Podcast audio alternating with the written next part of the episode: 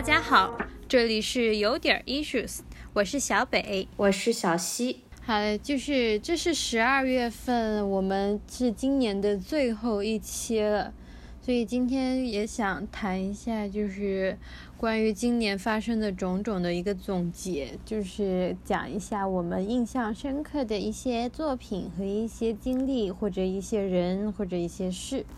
这样子。我发现我们两个真的很喜欢很喜欢做这种，就是类似于盘点的东西，比如说年度十大榜单、电影的、音乐的，或者是一些事件，或者就是每次我们两个很有仪式感嘛，就过年不是过年，就是跨年的时候，总会发一个那种总结式的朋友圈，选出几张非常有代表性的照片，然后写一段文字。来这样发一下，我今年也是要发的，但是我觉得 还蛮蛮神奇的，就是这个习惯还挺挺挺神奇的，像某种仪式一样。我觉得就是定期盘点一下，就定期复盘一下这段时间都做了什么，就是一个很好的习惯。我还蛮喜欢这种感觉的，辞旧辞旧迎新的感觉。我所以，我每次都很喜欢十二月，就十二月给我整个感觉，嗯，因为每次十二月整理这一年以来的东西的时候，觉得还都挺丰富的，感觉这一年其实还做了挺多事的。除了去年，去年因为疫情，感觉眨眼就过去了，二零二零年。今年就觉得还是蛮丰富多彩的，然后感觉明年的话也会越来越好。其实我今年感觉也差不多，就跟二零二零年。真的吗？我觉得你从回国开始还是做了很多事的呀。嗯，也许吧。而且你在回国之前，在英国有一段逍遥时光。主要是我前两天不是刚过圣诞节吗？我在看今年圣诞节，就是自己在看电影的时候，我突然就想起来去年圣诞节我在家里看电影，然后我觉得那件事好像就没有过去很久，那个时间感觉得就是好像不久之前的事情，就觉得这一年还是有点快，就还是有那种疫情影响下感觉时间变少了的感觉，嗯。对，但是我觉得还有一个原因，是因为就刚好是圣诞节，能让你一下子想到的，也就是上一个圣诞节啊，所以就是一下子回想到的，就是熟悉的、有相同点的一个记忆，并不是因为它隔得很近或者怎么样，中间的事情可能慢慢慢慢想还是蛮多的。唉，好，那我们直接开始讲吧。嗯。讲一讲三件作品，呃，就是要包括书、影、音所有的这种嘛，都可以。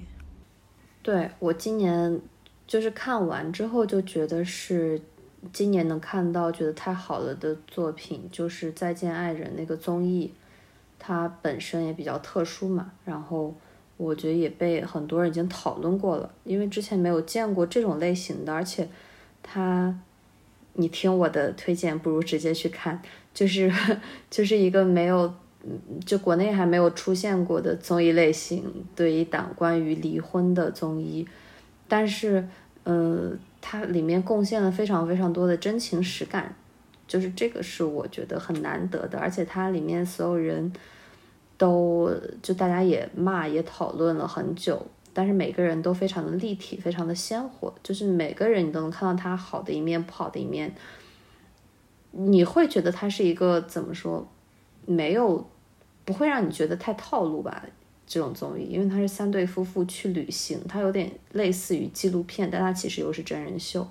然后我当时看的时候就也学到了很多，然后感触也挺深的，就是觉得是今年挺值得的一个事情。嗯就是你让我写三个的时候，这个是我最确定的，就是其他的重要性可能都没有这个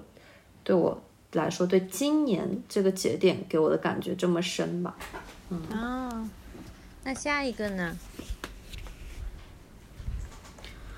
下一个好难哦，如果只能选三个的话，下一个可能是。不是只就是能说三个原子温那个导导演，行，就是我今年看了原子温那个导演他的作品，呃，我是从那个埃舍尔街的红色油桶开始看，然后就看完之后觉得虽然奇奇怪怪，但是莫名还有点喜欢，然后我又去，呃，就是在那个书展上刚好看到有他的一本书，叫做《用电影燃尽欲望》，是他的有有点像自传，也有点像他那种就是一些采访的整理吧，那种那种感觉的书。然后它里面说他一些作品，当时我就对他的一个呃呃，有人说是情色片或者 B 级片之类的，叫或者恐怖片，叫做《恋之罪》。然后当时我就很好奇，然后我就去看，然后这个电影。就是我也没有觉得它特别特别的好，但是我又不能说它不好，就是我觉得它是一个可能有的人会喜欢，有的人会不喜欢，但是我觉得它里面有很多可以拿出来慢慢去品的一些点，就是看完之后我会对这个电影老是想起来，老是想起来，就有点念念不忘吧。叫《恋之罪》这个电影挺血腥、暴力、色情的。啊，就是那种印象很深刻。嗯嗯，就是我感觉有一些，还有挺多我没有搞明白，但是我也不知道想不想搞明白，就那种说不上来的感觉。然后它里面引用了一首不是很出名的诗，嗯，然后那首诗，当时我看的那个版本的翻译，它那首诗的第一句，它翻译的叫“早不该学习言语”，然后还有一个版本的翻译是。言语之物无需记取，然后这句诗让我觉得很神奇，就是好像说了什么很重要的事情，但是好像我没有弄懂，但是它好像很重要那种感觉。但我最最近总是会想起来这个，就轻描淡写的，在在在你心中刻画了一个浓非常浓墨重彩的一笔。对。就就是有的时候，我真的也会觉得，好像如果我不识字，听不懂别人讲话，也不会有这么多烦恼了，有那种感觉，这也蛮神奇的吧？对，有时候有时候我在想，我们其实学习了那么多，就是各种各样的学科或者这样这些知识，在某种程度上会阻碍我们的一种直观感受。就是有时候可能会忘记，我们其实还有自己非常本能的一个，嗯，比如说你的眼睛、你的或者是触觉、味觉、嗅觉这样子，非常直接的可以去感受、感受和认知这个世界。很多时候就光想去了，就是忘记我们其实也是一种很敏感、很灵敏的动物。是的。哎，其实知道的东西多，嗯，反而也是另一种形式上的限制，对吧？就看你怎么对待你知道的东西了。你是把它当做只有这些，还是说以它为开端去发散你的思路？哎，就还蛮神奇。这个是电影，对。然后第三个说，就是在你那里看的《艳女》那本书。我前两天在多抓鱼上也买了一本，对《艳女》这本书，就是觉得为什么非常重要？嗯，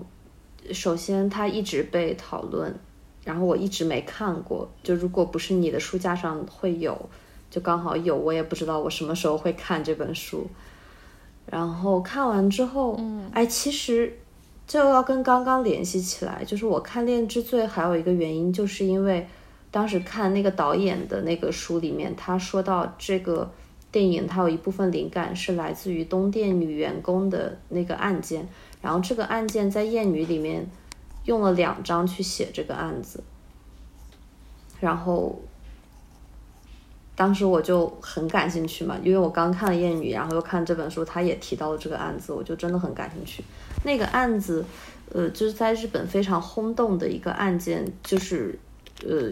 东电的一个 OL，一个那种女白领吧，她有一天被发现惨死在家中。嗯，这是上个世纪的案子，只不过好像前几年又被翻出来讨论，因为说本来抓到那个犯人就抓错了，就那个白领被发现惨死在家中，然后后来大家发现她晚上去做站街女，但是他做站街女就不是因为要钱，因为他家境很好，收入也很好，而且他做站街女站街女的时候，他让别人支付的都是非常非常低廉的价格，就这个事情。但是到底为什么这样，就是大家各自有说法。那个《艳女》里书里说的跟电影里说的，就大家给出的是不同的解释。但这个案子就当时让我还挺感兴趣的。啊，说回《艳女》这本书，在看的时候也确实觉得它，它它分了好多个章节，从各个方面把这个事情说的也很透彻，然后也很有启发。就有一些你可能经常见到的现象，或者你感觉到的一些东西。你从来没有把它往一个结构性的方向去想，但是当它结构性的一做总结，你就觉得恍然大悟的那种感觉。我觉得也是一种，就像我们现在是在做一年一整年的复盘，可能会复盘出一个结构、一个轮廓，让你觉得哦，原来是这么回事。他，我感觉他是在对这些一系列的社会现象跟这种父权制的传统做了一个复盘，然后从里面抽取出了他总结出来的。厌女的这样一种文化现象，然后各方各面，就我觉得启发还蛮大的。而且它里面有一点让我觉得，就就他说，其实每个人都会有艳女，就是我们本人没有人可以摆脱这种情绪的存在，因为我们都在这个社会中生活太久了。但是就是我们也要跟自己本身的艳女情绪对抗，也要跟这个社会中其他人所表现出的。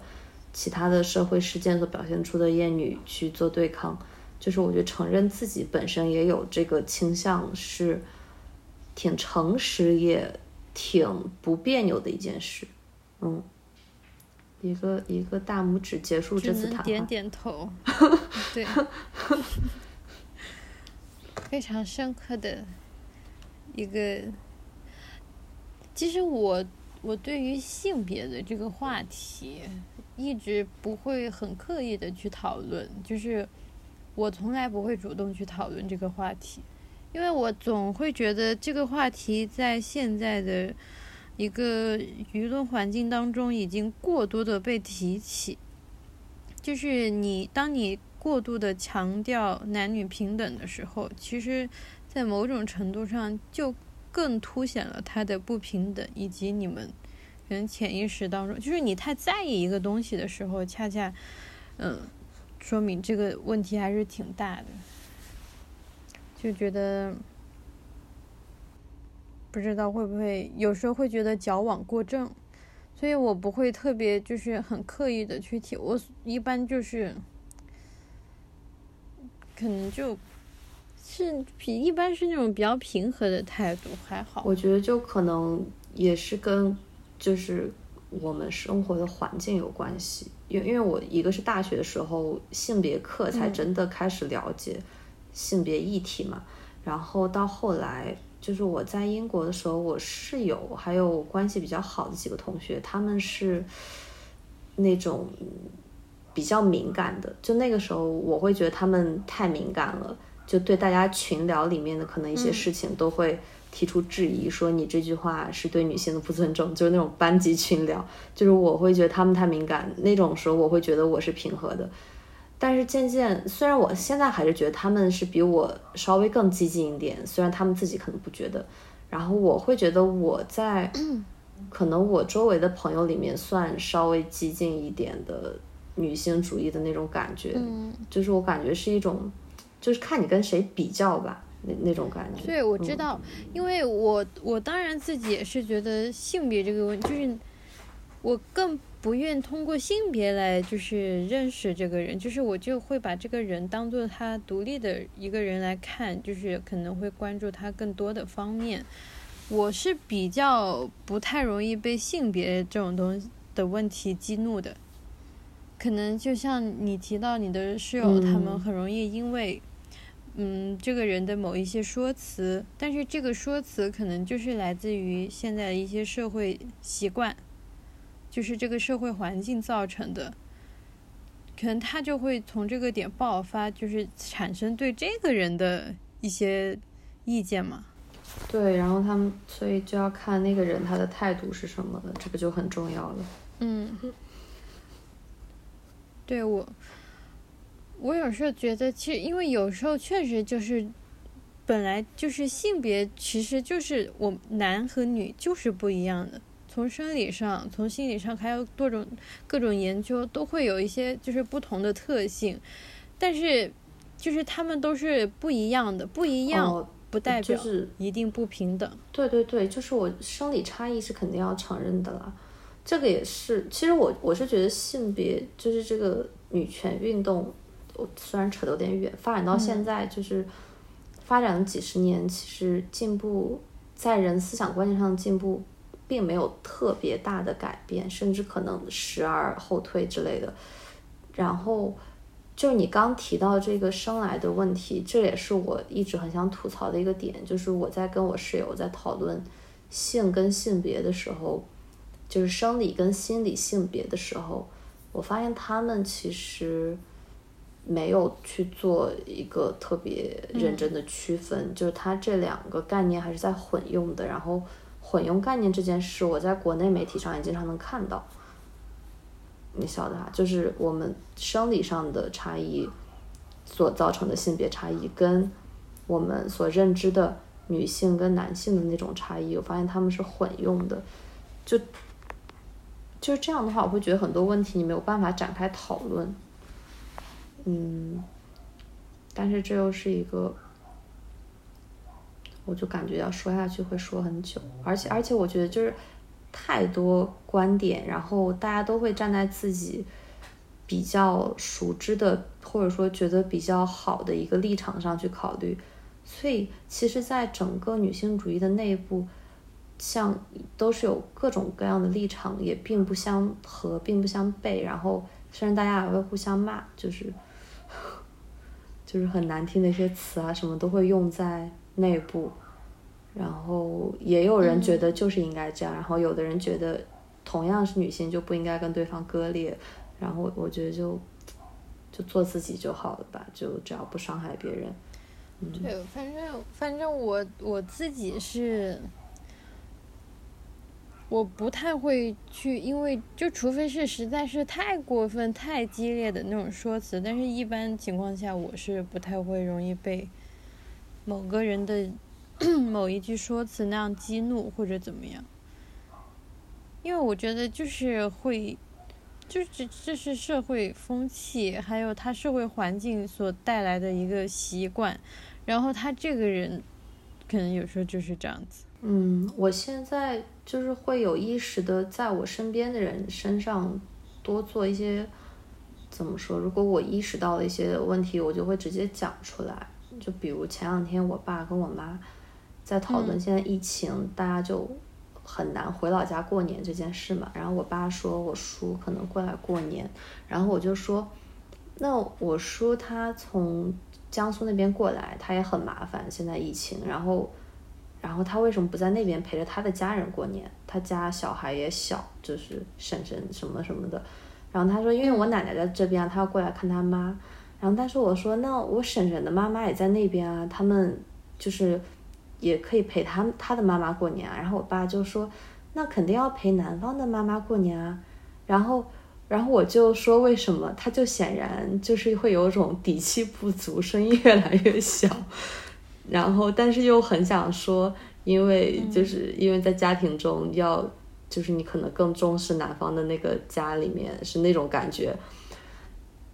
就是这种事情，啊、对对对，对过年这个问题。我觉得也是，现在很可能从过去到现在，很多夫妻就是在过年的时候会有一些矛盾和冲突的一个点。然后我家是其实会衡量，就是两边的一个时间分配，因为我平时生活都是和我外公外婆一起生活在一起的，所以过年的时候都会回我爸爸那边，就是这样子平衡一下。嗯、然后过年可能待到初三、初四再回来。是平衡这个时间，但是我爸是非常就是没有说，哎，过年就应该去我家那边，倒是不会这样子。所以我小时候在这个上面没有见过有很多矛盾。我觉得这个就是跟各家的情况也有 关系了，但是就是还是有一个社会大环境会觉得婚姻是围绕着男方家为家庭中心的这种关系分配吧，就这个是我觉得不舒服的地方，但也不是我一人之力能改变的地方。这个也是很多人对婚姻态度都会有不同的。是的。所以这个就也是看人的，不一定就是都是这样。嗯，这这我觉得这是，我觉得这也在慢慢进步。现在现在大家就是越来越有自己的想法，比较独立了，更愿意把一个人当做一个个体来看，而不是通过一个 stereotype，通过一种刻板印象去认识他。我觉得现在慢慢更多人会变得这样，我觉得是一件好事。为什么你的东西都讲的那么深刻，我的都有点搞笑？是因为讲到了《艳女》这本书，这本书还是你的书架上放的。哎呀，这个不是，你知道我第一个想到的是什么吗？我真的醉了。不会是新啊英雄联盟吧？不不不不不，我。作品就是其实播客我们也是今年才开始做的嘛，然后当时可能就是也是先，比如说先从姜思达的开始听起，所以我今年比较深刻的作品是姜思达的喝醉酒的那播客是吗？他对他的庄子老师，那你这个很细节，对对对，我也很喜欢庄子老师。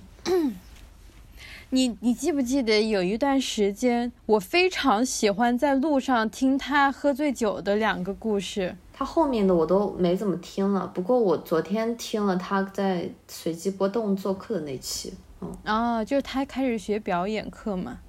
就就那段时间，我太喜欢听他喝醉酒打架的那两个故事，我觉得好搞笑。好，就是我觉得这个人，他的生活。你就是只听他声音这样描述，你都能想象到他的生活是多么的精彩，而且我还是非常佩服他的这种表达能力，因为他每次录播课就是是也不怎么剪辑的，然后也是一个人搁那讲，就这么讲半个小时，就他，而且他是每周都坚持，我觉得这样子的一种能力也是蛮神奇的。还蛮喜欢他的，哎，我每次听他讲的故事，我都觉得画面感好强哦，你不觉得吗？就他喝醉酒去打架的那两个故事，我我我脑海中都想象出来那个东北大哥，那那个就是虎背熊腰的那个样子，就冲上来怎么地，就 那种，然后我就觉得他很有才，是而且我是。我是我，我觉得他也是会给人那种很熟悉的陪伴陪伴感的，就经常在路上在地铁上听的时候，会觉得这一路还蛮蛮精彩的，蛮舒服的。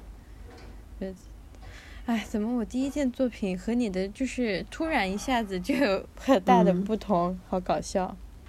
还好还好，因为我的思维比较局限。嗯没有，我今天想作品的时候，我就在，因为因为确实，我觉得播客是我们今年还蛮重要的一件事情，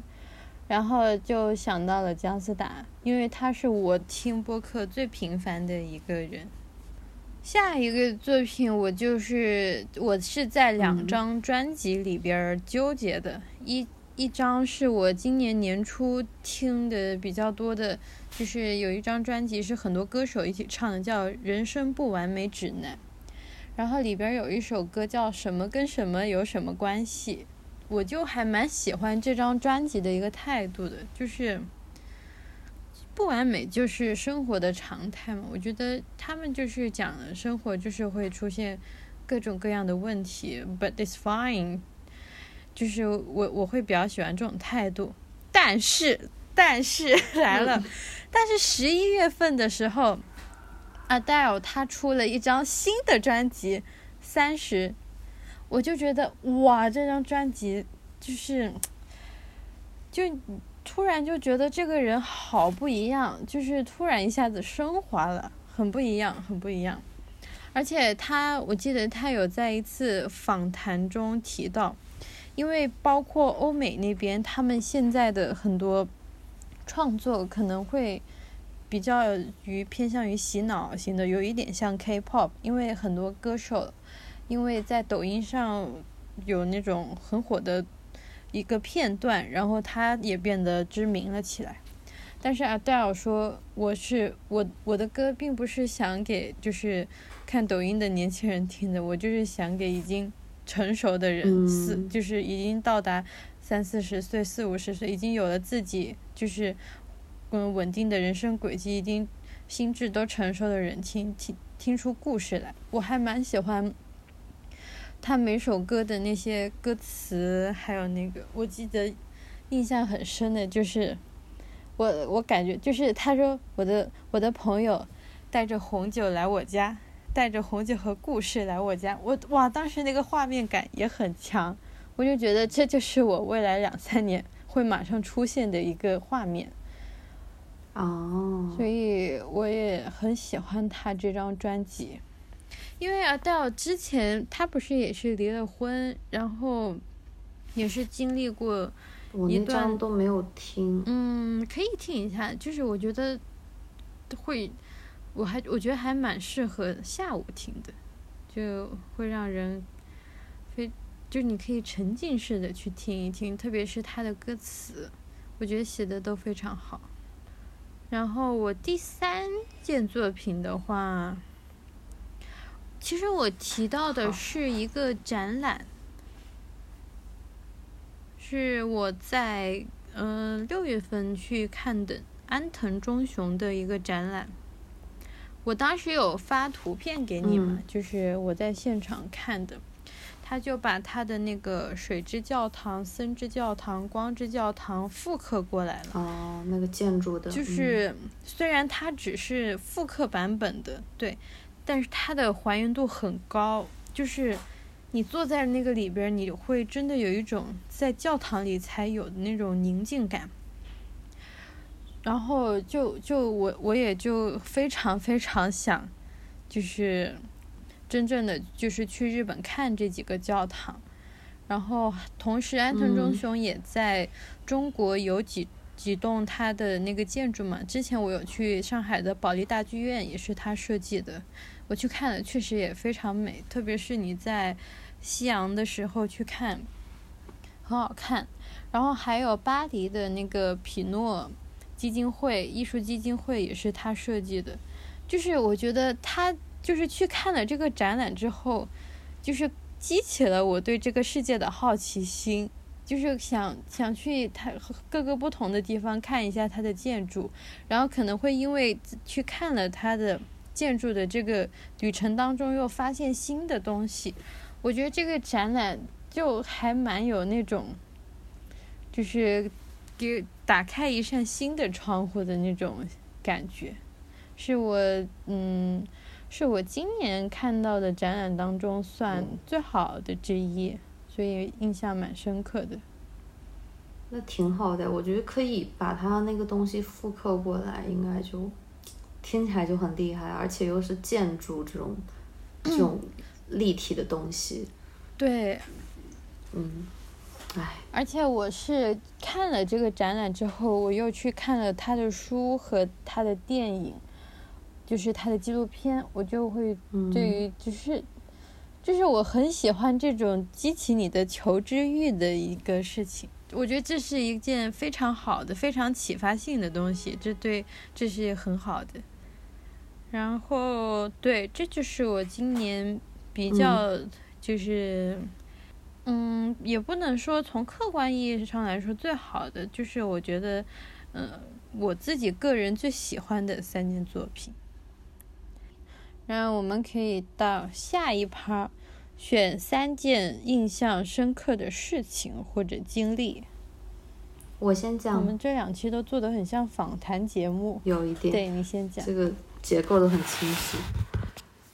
那呃，其实他这些事情也碎碎的，也不止三件，不过大概吧。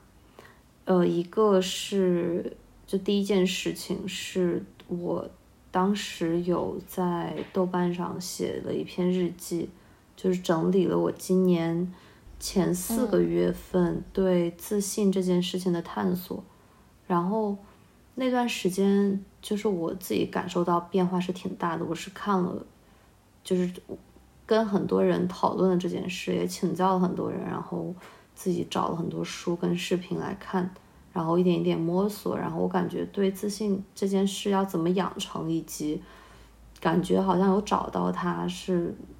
就大概找到一条路径吧。然后我觉得这条路径应该是，就虽然我现在也不能百分之百的确定，但是还可以在未来的人生中慢慢的再去多实验。就是每当不确定的时候，比如我现在就没有那么确定了，就可以再沿着那条路再走一走，去看看它能不能一次一次的奏效。然后这个事情，就对我个人影响是蛮大的。虽然也有人说，他们觉得我变自信是因为我把头发给剪了，但是可能是共同作用吧。对对，就是也是找到内心的一种平衡。我感觉，因为这两年的事情实在是又多又动荡，然后又很杂，就是我觉得我很需要一种内心的安定感，然后。对对对，包括包括我从年初开始就是自己跟着视频做瑜伽，然后我我觉得也是，就跟这个算在一种吧，就找到那种内心的一种支撑的这样一个方法，并把它总结了下来，这是我的第一件事。对，嗯，然后第二件事，我要说四件事，我不管。第二件事。是我今年毕业了嘛，然后毕业就毕业我都没有算一件事，因为我觉得它好像也没有太重要，就就只是毕业了而已。毕业之后，嗯，进了一个特别讨厌的剧组，特别讨厌剧组，但是认识了两个很好的朋友，这个我觉得挺难得的。然后，然后认识两个很好的朋友之后，我们一起去威尔士旅游，就是真的是疫情以来我第一次去到新的地方去旅游，就不是说去。探访谁干嘛才去的，而是真的是旅游的去旅游。两年了，我终于出去旅游了，虽然没有走很远，但是感觉还是很爽的。对，然后认识新朋友感觉很爽，因为很，我觉得交到那种你可以多说几句话的朋友，现在也不是很容易。就是现在这个这个离开学校以后吧，然后这个是我觉得挺幸运的事情。然后第三件事。是我们这个播客，从我觉得这个也算是对去年或或者今年年初许下的我们要完成的事的一个答复吧。我们也有认真的把它做下来，就每一期都有认真的录，认真的，可能不一定特别认真的剪，但是但是就是有为它腾出时间跟精力，有认真的在输出，对对对，有在做这件事。就不管做的有多好，毕竟我们也有那么技术差了一点，对对，毕竟我们也有个十位数的播放量跟十位数的订阅，对，就至少把它做下来，我觉得就是一种小小的里程碑吧，就是这一年把它做了下来，没有放弃，对，一个是这件，然后第四件事。就是一件可大可小的事，就是我今年回来之后把那个近视手术给做了，虽然现在还没有完全恢复，但是我觉得是虽然是很冲动的决定，但是对自己影响可能会有点大的一件事情。对，你现在觉得有什么影响？就我现在还是，呃，右边眼睛没有。视力没有恢复的特别好，然后两只眼睛，嗯，就是同时看，现在是清晰的，但是看的久一点，它就会模糊，会容易累，对。哦，嗯，就是你觉得不戴眼镜之后生活是什么感觉呢？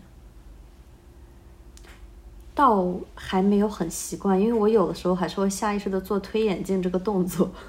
然后我发现没有东西给我推。平时戴隐形，我也会，我也会去推，然后发现哦，没有东西给我推。我甚至买了四五个眼镜框，因为我觉得我有的时候戴眼镜还好看一点，就是 全当装饰用。对，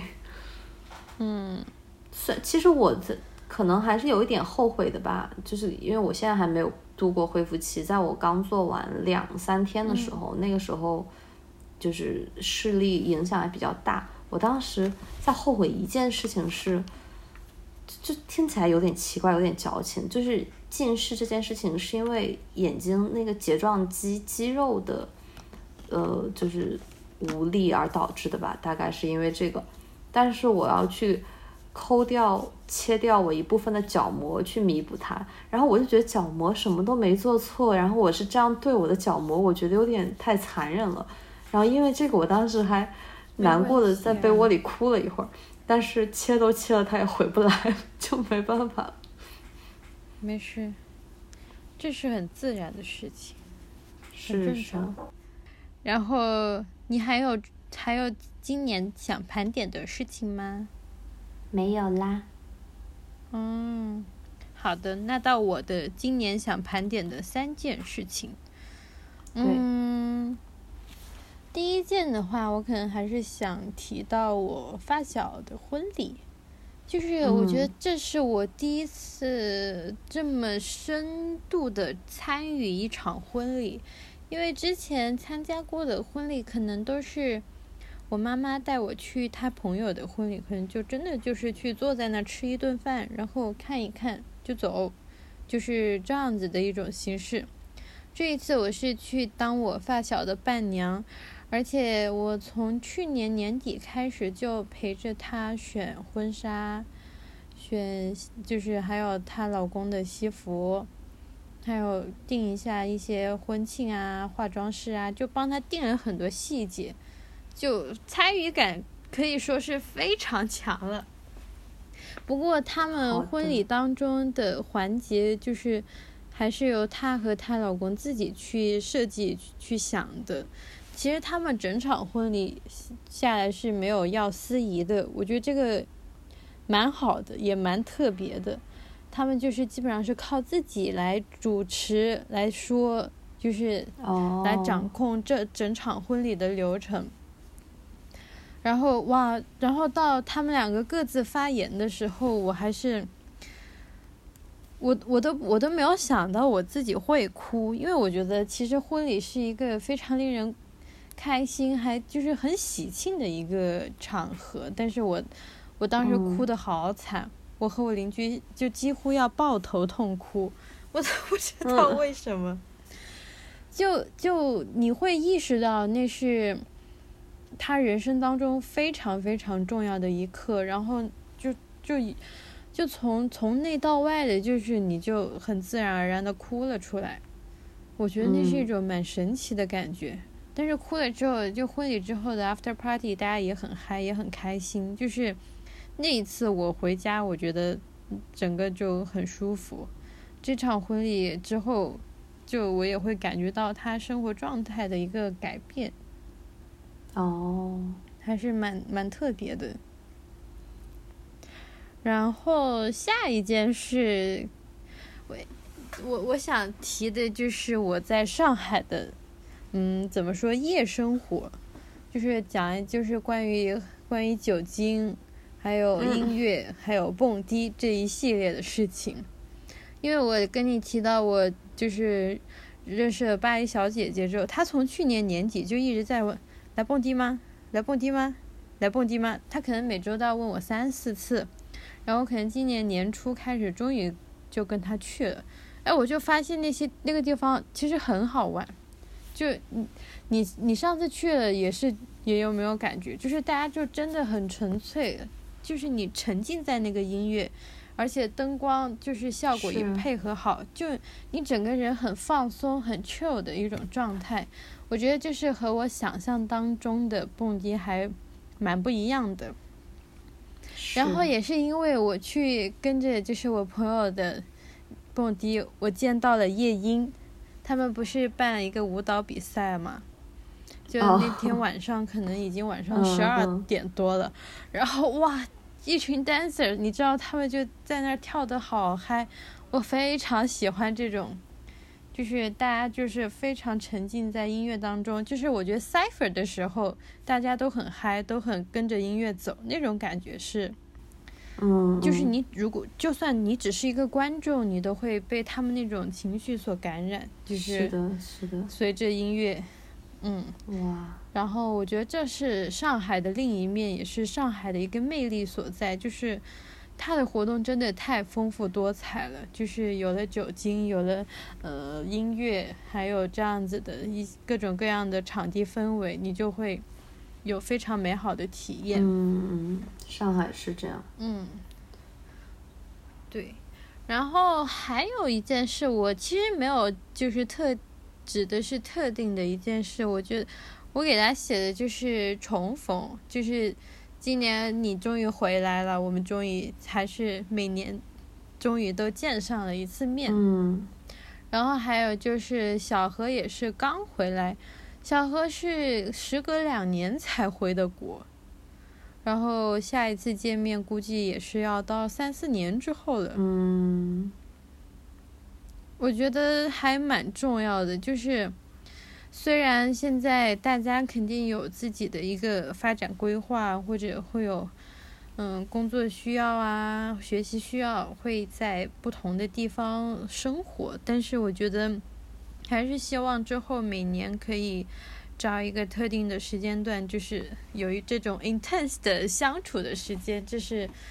这蛮好的，就一直保持着交流。我今年也是见了很多人。然后今年还有一场离别，对你难得回来嘛？离别就是送走了，就是巴黎的那个朋友，他是从一九年底开始来上海，可能就工作了快两年。体验了两年国内生活，我也是跟他去了很多地方，就玩的也很开心。但是他的生活，就他的家，他的男朋友都在巴黎，他还是会回去。但是我跟他的离别，其实我自己没有特别难过，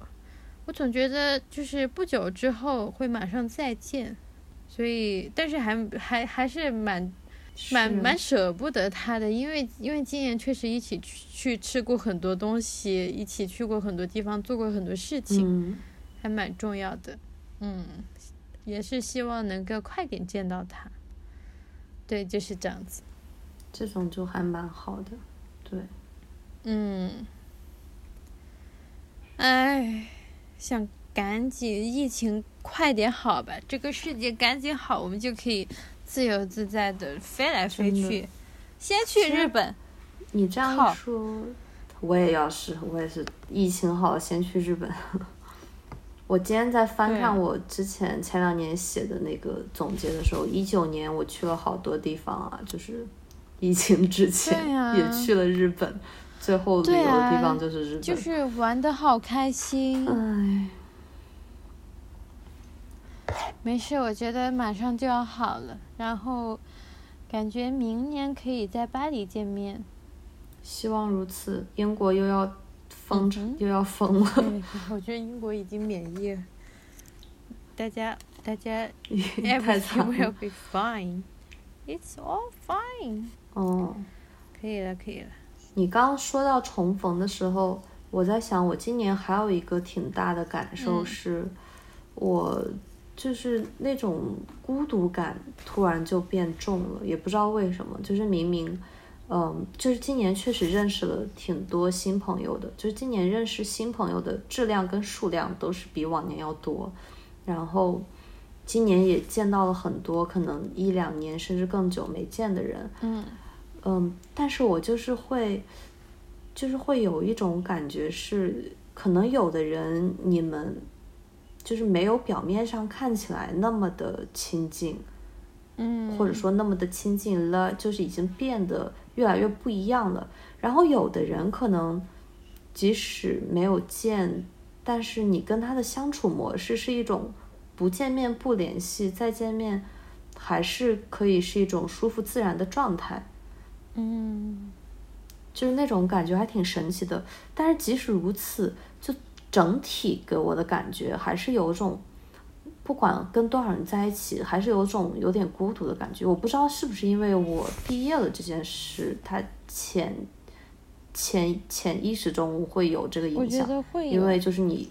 又站在一个迷茫的那样一个岔路口的时候。就不知道该去哪或者怎样吧，嗯，我觉得，因为你现在其实算在一种过渡期，你毕业了，就是你从学校那种很还蛮有集体氛围感的一个地方离开，同时你还没有就是进入到一家公司或者开始工作，你没有进入到下一个集体，你现在的生活是非常个人、非常属于你自己的。就我觉得孤独感或多或少肯定是会有的，但是有一个好处就是你现在非常自由。倒是这样子了。嗯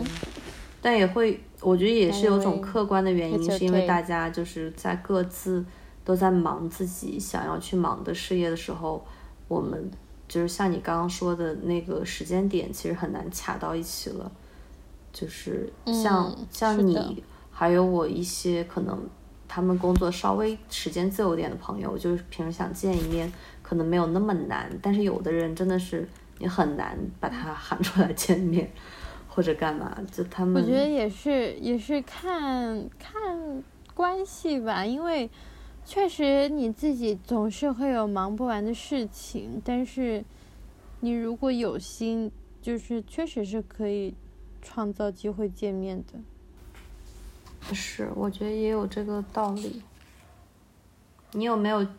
去年许下的什么愿望，今年实现了吗？播客啊，还有还有的，我我要翻一下，我已经忘记我去年许了什么愿望。去年就许今年健康，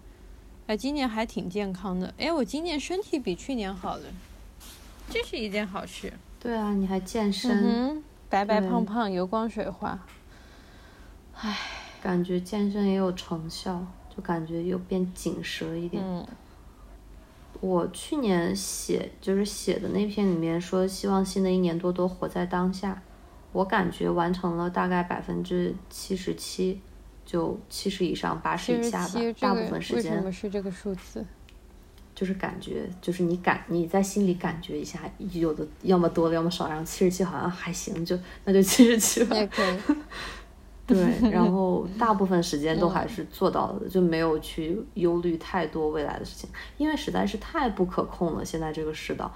然后也没有去太多纠结于以往的事情。对，我觉得还挺好的。嗯，挺好的，嗯，是件好事。所以我觉得每年的盘点总结还挺重要的，因为复盘了之后会会给下一年的自己有一个更好的期望。然后我今年复盘之后发现，去年的期望有达到，这是件好事。是，你要不要给今年找一个关键字或者关键词？今年的关键词吗？嗯，总结下来的关键词，我觉得，嗯，享受当下，一个字，然后。呃，一个字。浓缩，嗯。浓缩一下，就是，哎呀，一个字，一个字。就是干。可以，你黄子韬上身了是吧？对，可以，可以。干。就是我觉得要做什么就去做吧。就是行动起来，不要想那么多，就是这样。我们做播客也是，就是干。嗯，我跟你什么都是。对，我问你这个是因为我之前就有一天我在抱着我沙发上的小猫的时候，看着它，它的名字叫碎碎，我就觉得“碎”这个字很可以代表我这一年，就其实真的还挺贴切的。破不碎。就。呃，就是先不说我经常摔烂东西这件事吧，嗯，嗯，对，因为碎它也其实不一定是个贬义词，也是很琐碎的一年吧，就是不仅是疫情、毕业、搬家，就这种杂七杂八的事情加起来，然后以及我从毕业之后的接的三个项目，三个项目三四个，就他们都是一个接一个，有的时候是那种不期而遇，可能没有准备好就上场，然后没有准备好就结束，就觉得来得快去得也快，然后一切好像也没有来得及非常非常慢慢的去去停留在那个时间，他们就在我的感觉都是细细碎碎的。然后包括很多人也是来了去了，也是那种很细细碎碎的感觉。